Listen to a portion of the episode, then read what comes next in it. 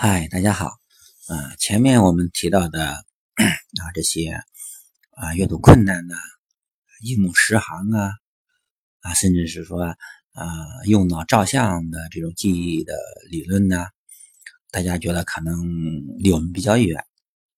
啊。那么今天呢，我们聊的是一个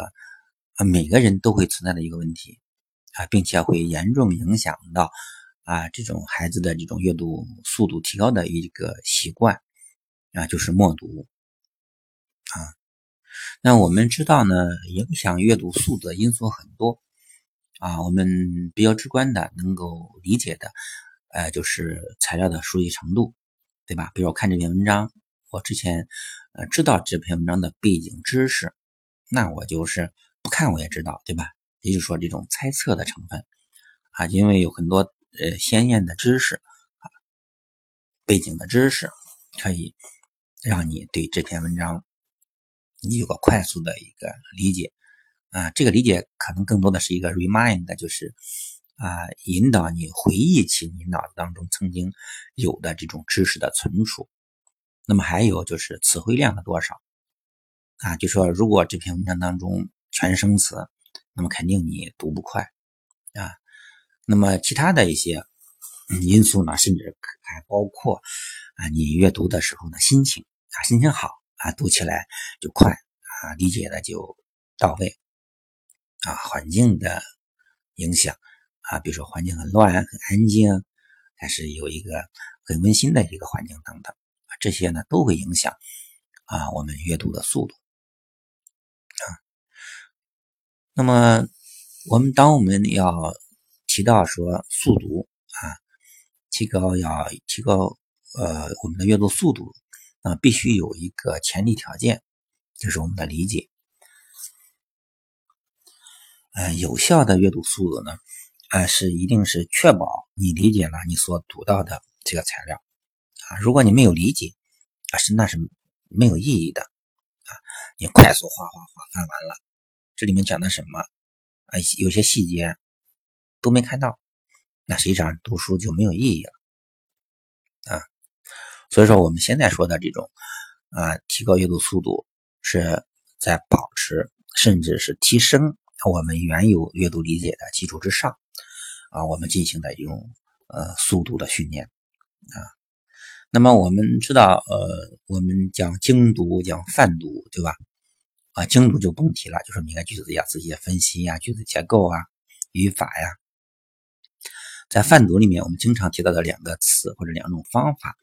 叫做 skimming 和 scanning，啊，就是一个跳跃和一个扫描的这种方法。那么，但是这两种方法呢，它会降低理解水平啊，所以说只适合以一种特定的目的。比如说，哦，我要是了解句子大意，对吧？那我就看，嗯，文章的开头、结尾啊，中间每一个句子啊，就是每一段的。第一句话啊，这样的话我们就快速的啊浏览一下。那么一个是寻找特定的细节，我要找啊这个书当中呢提到的某个数字，对吧？这个细节，那么我们可以来进行这样的 skimming scan，就是跳跃和扫扫读啊。嗯，要提高嗯阅读速度呢，其实阅读速度呢，它有一个量化的指标叫 WPM 啊，叫做 word per minute。啊，我们一般人的阅读速度是啊，每分钟二百五十个单词。啊，这是我们指的是呃，就比如说一般的英美人士，那我们中国孩子可能读的时候速度要慢啊，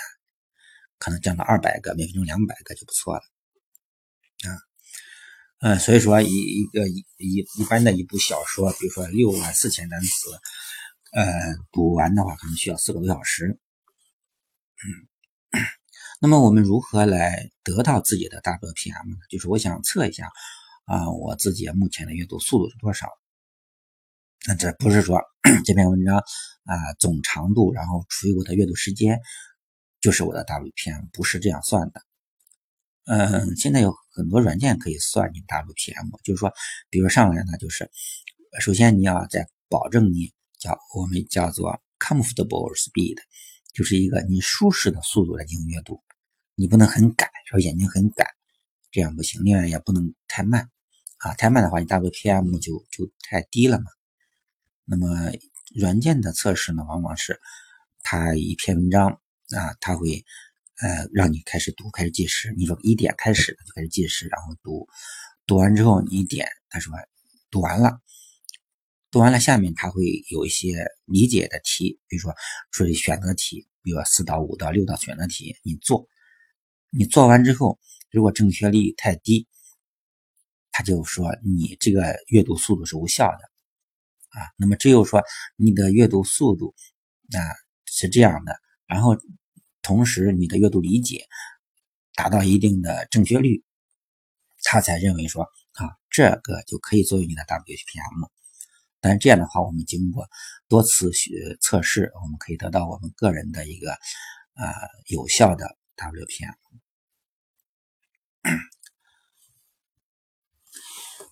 呃，那么我们现在还是回到这个默读这个问题。啊，默读呢，英文名叫做 sub vocalization，它的词根呢是 voc，v o c，啊，表示那个 call voice，啊，表示发出声音的意思。啊，sub 对吧？就是表示低于下面，啊，就是发声的声音更小啊，就是说叫默读。啊，我们经常用的一个词叫 broadcasting vocalization。那就是表示的意思，播音练声啊，就是音乐方面经常用的这个单单词啊。那实际上默读的意思就是说啊，不出声的这种读啊，就是说呃一呃，我们常见的有两种现象，一个就是呃嘴巴动啊，你的喉结在动，嘴巴在动，声音很小或者几乎没有声音；另外一种形式就是说我嘴巴也不动。嗯，喉结，嗯，咽喉也不动，别人看不出来我是在默读，但实际上这个时候我在我的脑子当中，我脑子中当中有个嘴巴，脑子当中有个声音，就一字一句的在那读啊。那么这种默读呢，它在生理上就形成了一个自然的界限，啊，限制了我们的阅读速度。嗯，我想很多人啊都有这样的一些感觉啊。那么，Diego 也跟我提到过，说他，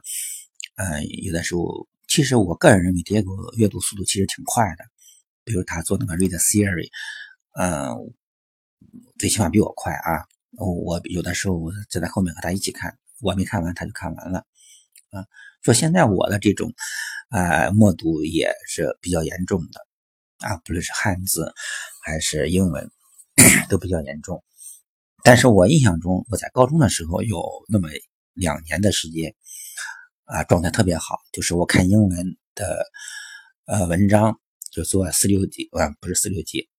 四六级的大学了是吧？高中的时候，我们做那个阅读理解什么的，我看的时候脑子当中是没有声音的，看得很快，并且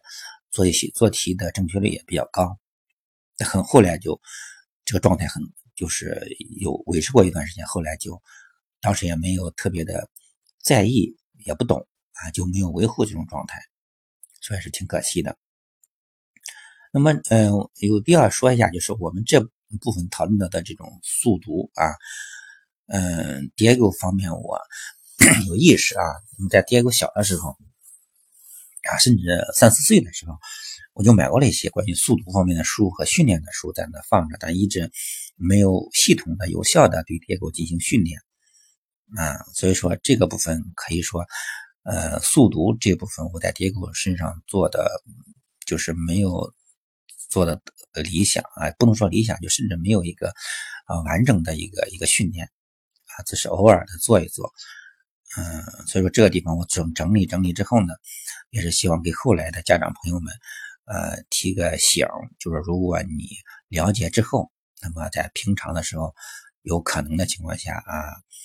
呃，尽早的对孩子进进行这样一个啊训练，尤其是我们前面提到了，就是说在早期读绘本的时候，他这种指读啊、朗读啊，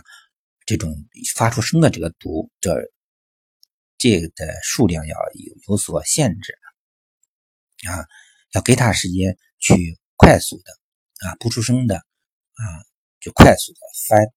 翻阅啊翻阅，要有这样的一个训练。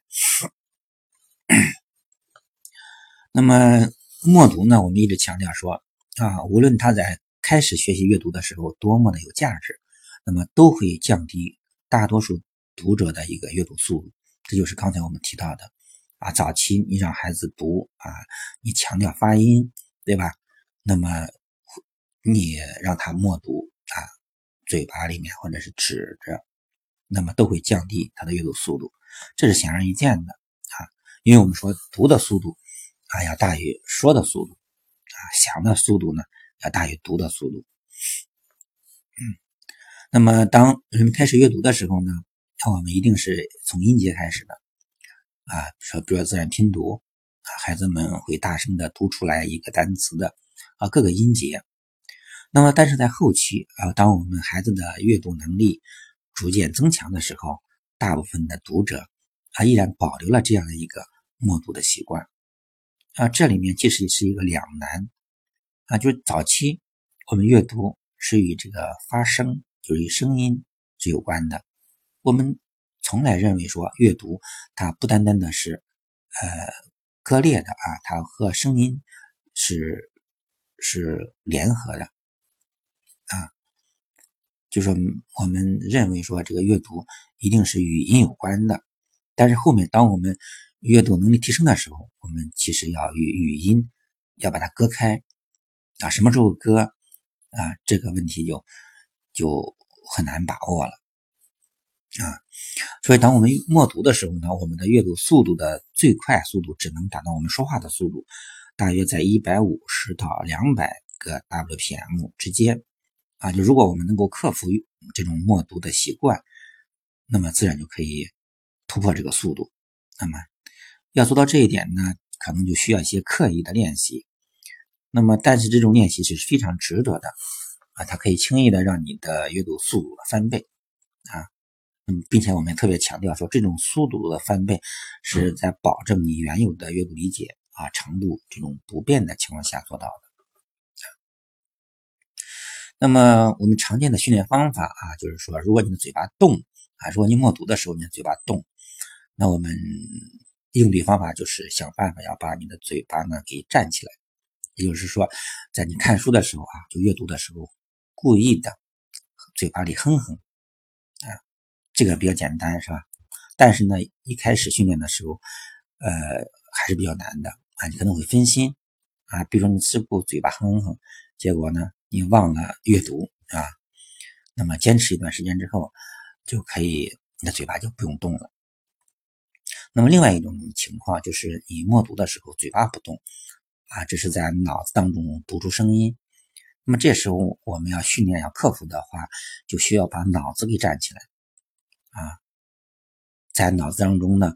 呃，用另外一种办法，也实际上最简单就是让我们数羊，就像我们睡不着的时候，我们说脑子当中数羊。啊，这就是，呃，当我们在阅读的时候，啊，我们脑子当中默默的来数数，比如我们从数数从一到十，啊。就是这个数数呢，也是不不出声啊，就是在脑子当中，呃，有一个节奏，一、二、三、四、五、六、七、八、九、十。那这时候你眼睛眼睛继续啊，眼睛继续别停。那我们开始我们训用的时候，可能就是说，我数数的时候眼睛就忘了往前走，忘了看书了。哦，看书的时候眼脑子当中忘了数了。那么还有一种。嗯，可以强化的，就是说，当我数数的时候，同时，比如说我打节拍啊，就是我手敲桌子，噔噔噔噔噔，有节奏的敲桌子，嗯，这都不是一件容易的事啊。我们看起来很简单啊，方法很简单，但开始的时候都很困难，所以说我们要，我们可以坚持下去啊，坚持下去，那么后面你会发现，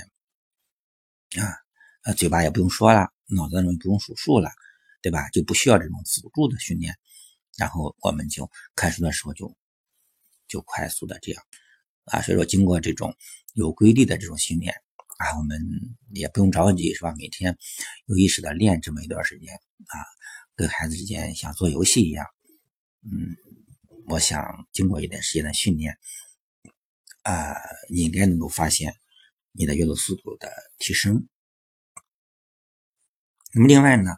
还有一些，嗯，日常生活当中可以用到的一些经验，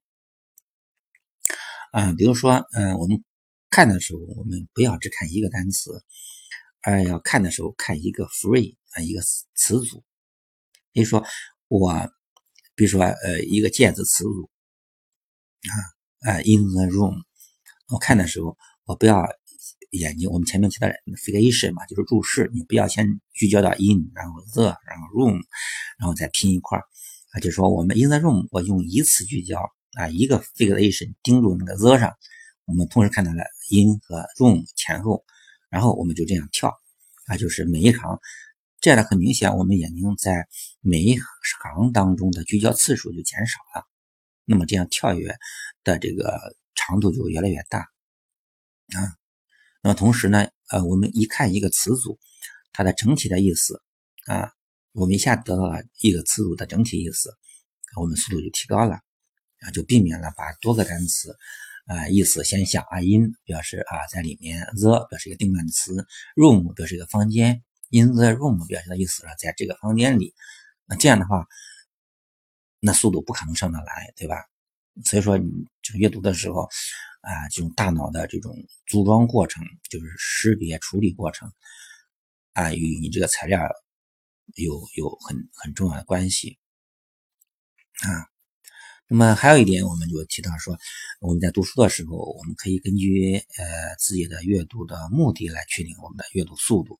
啊，比如说我们现在读一篇小说啊，仅仅是用于娱乐，对吧？啊，或者是我们在一个报告当中，我找到啊某作者当中的啊某个论论据啊证据，他证明自己的观点啊，那这这就完了吗？啊，那这时候你就只根据自己的爱好来重点，比如我们读一个一本小说啊，我们喜欢这个女主角或者喜欢男主，那我就。关注他就完了，就像前面我们提看那个《天龙八部》，看的武侠小说，对吧？我喜欢哪个啊主角，我喜喜欢啊乔峰，那我讲到乔峰的时候，我就看细一点，慢一点，其他地方我就可以略过去，对吧？啊，但是如果那些呃严肃的教材，比如说大学的教材啊，那就需要反复推敲啊，反复的来研读，那么阅读速度自然会降下来。呃，另外一个就是前面也提到过，就是你的先验知识，那就是我对这个材料的熟悉程度啊。你读自己熟的文章和自己不熟的文章，那个阅读速度肯定是不一样的，对吧？那么另外，句文章结构的特点也可能给我们提供一些帮助，比如说啊，科技论文啊，典型的三明治结构，就是开头啊，比如说点题。啊，就是直接点名结论是吧？中间呢有三到五个证据啊，证明他的此观点。那么然后最后一个 conclusion，最后一个总结。那所以说这个时候你要你要找对应的东西，我直接去啊，这个时候我前面提到呃 skimming and scan scanning 对吧？就是这种扫描的这种啊跳跃的来直接去寻找。但这样的话阅读确实会漏掉很多信息。那所以说，我们讲这个速度啊，一定是在保证阅读理解的基础之上的这个速度的提高。那么这个时候，其实啊，要提到我们眼睛的这种训练啊。所以说，下次我们会讨论，嗯，如何呃进行体能的训练啊。就像我们 比如当兵对吧？我们进行体能训练，跑步啊，引体向上啊。那么现在我们看书也是啊，我如果我们的眼睛的肌肉很弱啊，我们的眼珠子被这些很弱的肌肉拉来拉去，对吧？我们的定位就不准啊，那么速度也不够快。所以下次我们会讨论如何来进行有效的这种眼睛啊肌肉的这些训练方法。